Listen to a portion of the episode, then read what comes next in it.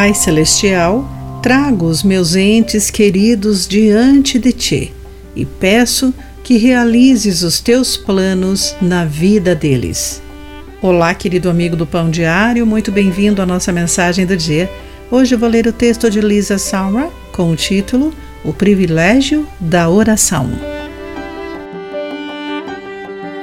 Uma canção do artista country Chris Stapleton, Papai Não Ora Mais, inspirou-se nas orações de seu pai por ele.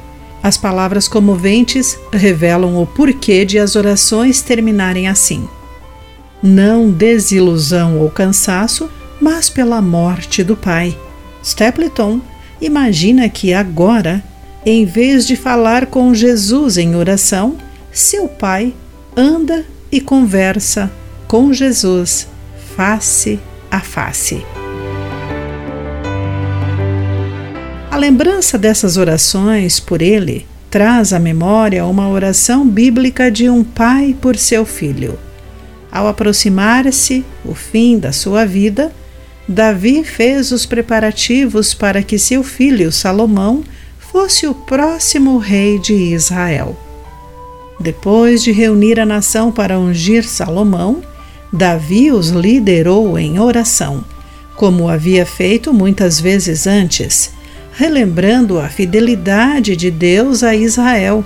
Davi orou para que permanecessem leais ao Senhor. Na sequência, incluiu uma oração pessoal especificamente por seu filho, pedindo a Deus: Dá a meu filho Salomão o desejo sincero de obedecer a todos os teus mandamentos, preceitos e decretos, de acordo com 1 Crônicas, capítulo 29, versículo 19.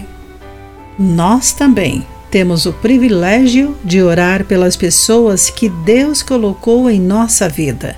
Nossa fidelidade pode causar um impacto indelével que permanecerá mesmo após partirmos.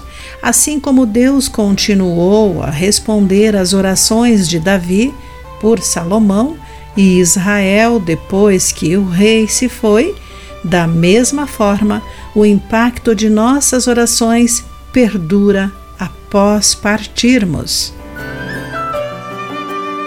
Querido amigo, as orações de alguém impactaram sua vida? Você encoraja outros com suas orações? Pense nisso. Aqui foi Clarice Fogaça com a mensagem do dia.